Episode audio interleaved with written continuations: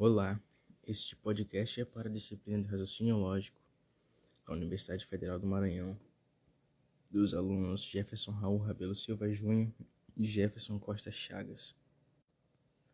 O nosso assunto é sobre a psicopatia no ambiente de trabalho e nós preferimos, né, optamos por trabalhar um livro da o livro Mentes Perigosas psicopata mora ao lado.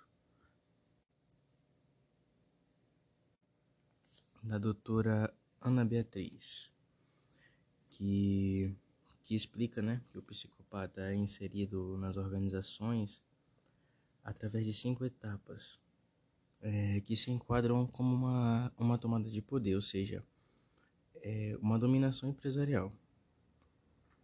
É, o, o primeiro ponto, né, a primeira etapa, é abordado pela autora Ana Beatriz pela assim a aparência sedutora e uma boa inteligência do psicopata.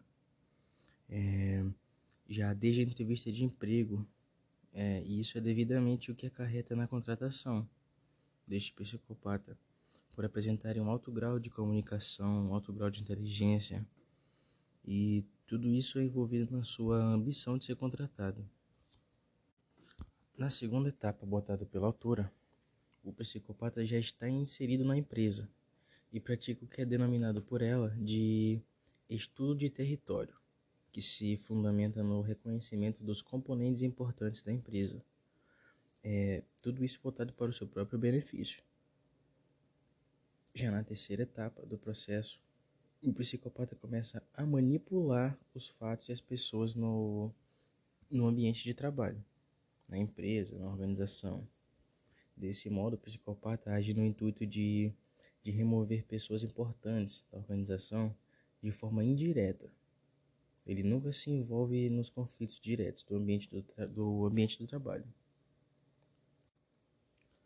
Já na quarta etapa desse processo, ela afirma que esse é o momento em que o psicopata começa a agir de forma direta dentro do ambiente de trabalho já impactado pelos conflitos é, iniciados é, indiretamente por ele mesmo, é, ele vai utilizando de chantagens como principal forma de ascender dentro da organização, para poder ter as pessoas nas suas mãos.